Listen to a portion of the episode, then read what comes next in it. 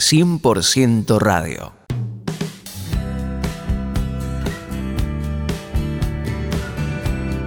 ¿Qué tal mis queridos amigos? ¿Cómo están ustedes?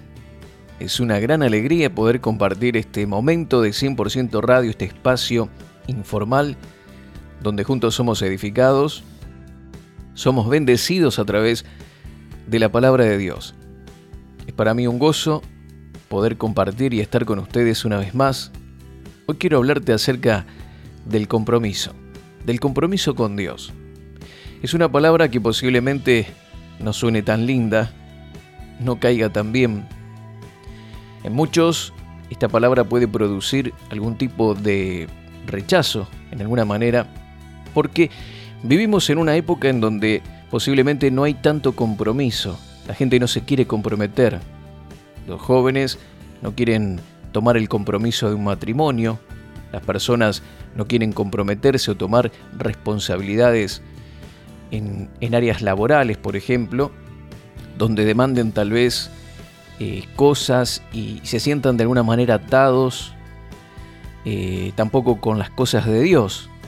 La gente no quiere tomar tan en serio las cosas de Dios, el compromiso con Dios, simplemente buscan a Dios en los momentos que lo llegan a necesitar, pero luego sus vidas las viven prácticamente desconectados con las cosas de Dios. Pero ¿qué es lo que Dios quiere con respecto a todo esto? ¿Cuál tiene que ser nuestra actitud hacia Dios, hacia sus cosas? ¿Cuál tiene que ser nuestro nivel de compromiso con el Señor? Digo que esto puede llegar a producir algún tipo de rechazo porque fue lo que sucedió cuando Jesús empezó a hablar de compromiso con la gente. Vamos a leer un pasaje que nos ejemplifica bien esto y que seguramente nos va a ayudar a comprender qué es lo que Dios espera de cada uno de nosotros con respecto al compromiso. ¿Me acompañan?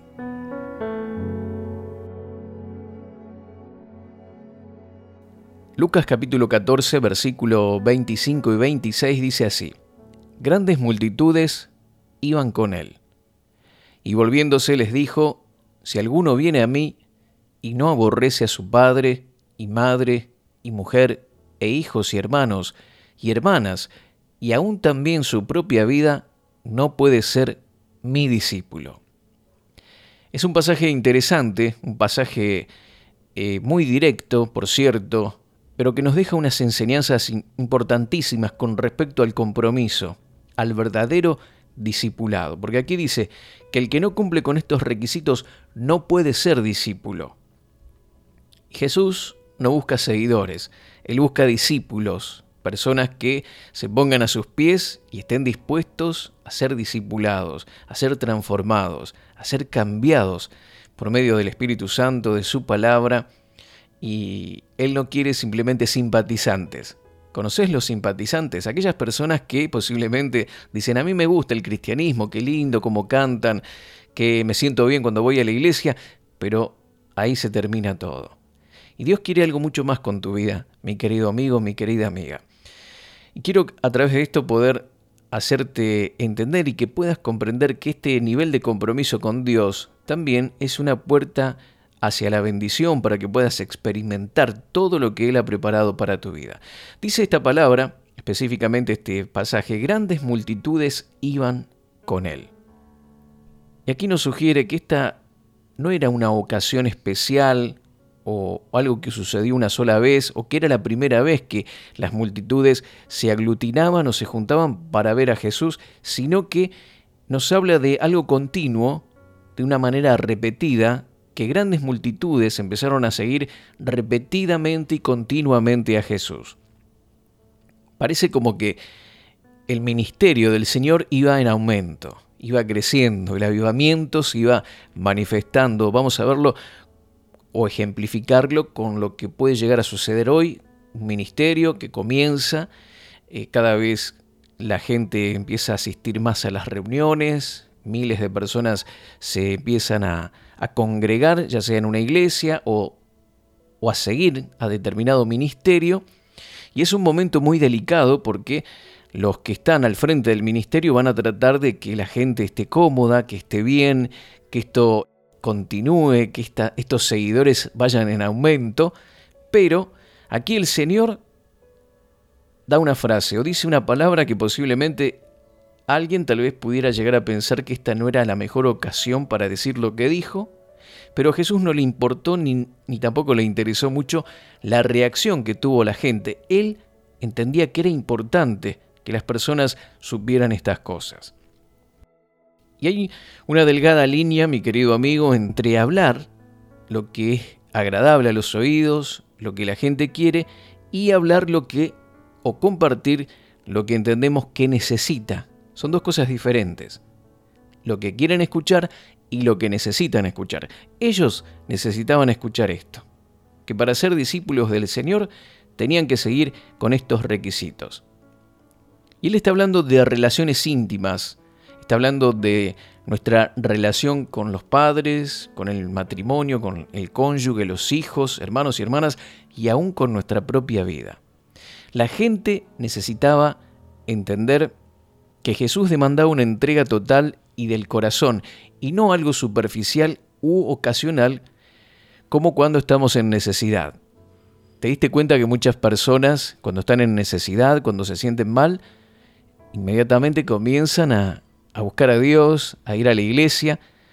Pero Dios no quiere ser esta persona que está contigo simplemente cuando estás pasando por un problema o una dificultad. Dios quiere que compartir con vos cada momento de tu vida, los momentos buenos, los momentos de salud, de alegría, de felicidad. Él no aparece simplemente cuando estás en, en una necesidad. Él quiere convivir con vos en todo momento y disfrutar o aparecer o estar presente en cada etapa de tu vida, sea buena o sea mala. Y aquí nos habla de relaciones, está hablando de relaciones íntimas, las relaciones más íntimas que podemos llegar a tener. Está hablando de, los padres, del matrimonio, los hijos y nuestra propia vida. Y él está pidiendo, mi querido amigo, un compromiso de nuestra parte un compromiso en el que Él tiene la preeminencia. Él quiere ser el número uno en tu vida. Y Él va a comparar su relación contigo con las relaciones íntimas que tienes aquí en la tierra. Y habla de aborrecer.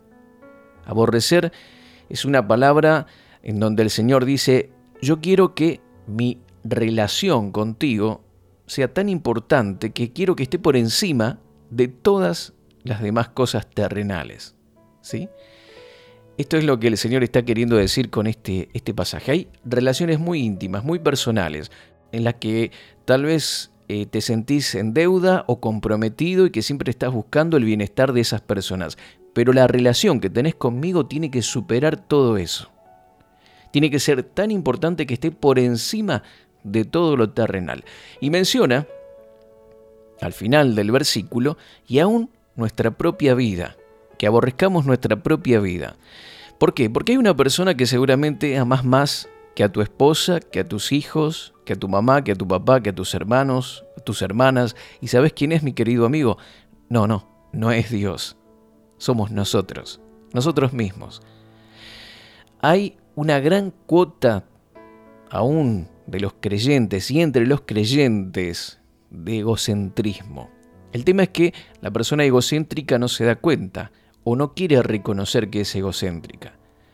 Prefiere decir de que no, que es humilde, que ella piensa en los demás, pero intrínsecamente o en lo profundo de su corazón, la persona siempre, siempre está eh, velando y mirando por sí misma.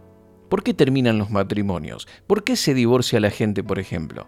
Bueno, porque en muchos casos se aman más a sí mismos que a su cónyuge. Ellos dicen, por ejemplo, no estás haciendo las cosas como quiero, por lo tanto, me deshago de vos, me deshago de ti. ¿Sí? No estás haciendo las cosas como a mí me gustan, porque me estás haciendo doler, me estás causando problemas, me, todo me, me, mí, yo. ¿Sí? Y entonces, como no nos sirve, nos deshacemos de la persona. Jesucristo dijo, hay una persona por encima de la cual yo quiero ser el número uno, y es tu propia vida en muchos casos puede llegar a ser una vida egocéntrica. Y este es el verdadero discipulado. Él no habla de, de un discipulado sin costo.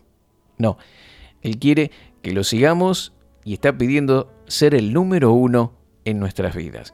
Vamos a leer Lucas capítulo 9, versículos 57 al 62, y dice así, y mientras ellos iban por el camino, uno le dijo, Te seguiré donde quiera que vayas. Jesús le dijo, Las zorras tienen madrigueras y las aves del cielo nidos, pero el Hijo del Hombre no tiene dónde recostar su cabeza. A otro dijo, Sígueme. Pero él dijo, Señor, permíteme que vaya primero a enterrar a mi padre. Mas él le dijo, deja que los muertos entierren a sus muertos, pero tú ve y anuncia por todas partes el reino de Dios. También otro dijo, te seguiré, Señor, pero primero permíteme despedirme de los de mi casa. Pero Jesús le dijo, nadie que después de poner la mano en el arado mira atrás es apto para el reino de Dios. El Señor nos muestra aquí que lo que Él espera de cada uno de nosotros no es una respuesta emocional. Él quiere un compromiso del corazón, un compromiso que se toma con seriedad, con madurez. ¿Mm? ¿Por qué? Porque Él ha demostrado a través de todo lo que Él hizo, a través de su entrega, de su muerte, que Él toma muy en serio esto de la redención del hombre y nuestra relación con Él. Él dio todo para que nosotros hoy podamos estar bien con Él y tener una buena relación, poder eh, acercarnos a Él, poder disfrutar de su presencia, tener vida eterna, vivir una vida abundante. Y todo esto costó un precio muy alto. No podemos tomar estas cosas simplemente con liviandad o sin un nivel de compromiso. Dice Primera de Corintios capítulo 6 verso 20, pues por precio habéis sido comprados, por tanto, glorificad a Dios en vuestro cuerpo y en vuestro espíritu, los cuales son de Dios. Ustedes fueron comprados por un precio muy grande, muy alto, muy elevado. Fue la, la sangre de Jesús derramada en la cruz. Por lo tanto, estén a la altura de ese sacrificio, de esa entrega, de ese compromiso que se tomó para que hoy nosotros vivamos una vida abundante, una vida poderosa. Y dice, por tanto, glorifiquen a Dios en vuestro cuerpo. La santidad, glorificar a Dios en nuestro cuerpo, en nuestro espíritu y vivir una vida agradable ante los ojos de Dios, no es por temor, sino es en agradecimiento y se desprende de la comprensión de que hemos sido comprados por un precio muy alto, un sacrificio muy grande. Entonces, el Señor nos pide que estemos a la altura y que no cometamos, por ejemplo, adulterio espiritual, que también es idolatría. Santiago 4:4 dice, oh almas adúlteras, ¿no sabéis que la amistad del mundo es enemistad hacia Dios? Por tanto, el que quiere ser amigo del mundo se constituye enemigo de Dios. Romanos 1:25 dice, ya que cambiaron la verdad de Dios por la mentira, honrando y dando culto a las criaturas antes que al Creador, el cual es bendito por los siglos de los siglos. Amén. Aquí nos habla de que nuestro compromiso con Dios debe ser verdadero, real y que todo lo demás debe estar por debajo. Nuestra amistad con el mundo no debe ser tan importante como nuestra amistad con Dios. Y cuando nosotros damos culto a otras cosas o ponemos criaturas, actividades y cosas por encima de Dios, estamos cometiendo idolatría y cayendo en adulterio espiritual. Es poner al Señor por debajo de todos los demás, cuando Él, en cambio, nos puso a cada uno de nosotros en el primer lugar. Por eso, nuestro nivel de compromiso hacia el Señor tiene que ser bien pensado, tenemos que no tomar decisiones a la ligera, emocionales, impulsadas para agradar a los demás, sino que como dice Lucas capítulo 14, verso 28 y 30, porque ¿quién de vosotros deseando edificar una torre no se sienta primero y calcula el costo para ver si tiene lo suficiente para terminarla? No sea que cuando haya echado los cimientos y no pueda terminar, todos los que lo vean comiencen a burlarse de él, diciendo, este hombre comenzó a edificar y no pudo terminar. Mi querido amigo, mi querida amiga, el Señor quiere un compromiso total hacia Él, hacia su causa, hacia nuestra relación con Él.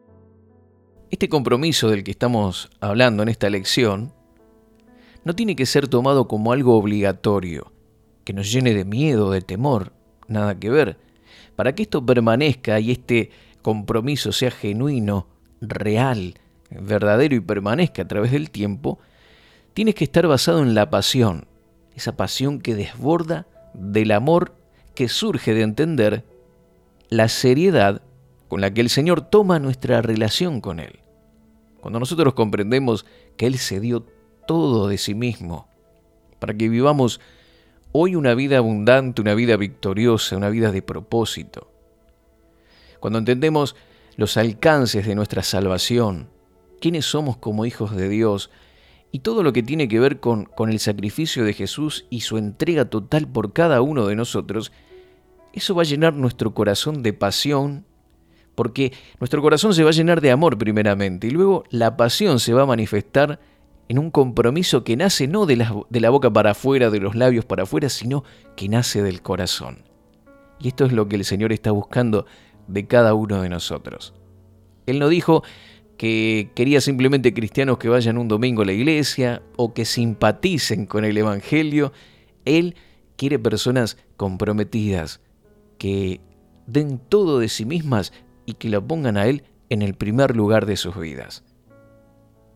¿Has calculado, mi querido amigo, mi querida amiga, el costo de seguir a Jesús? ¿Quieres seguirlo? Él va a ayudarte para que puedas hacerlo. Toma hoy esta gran decisión.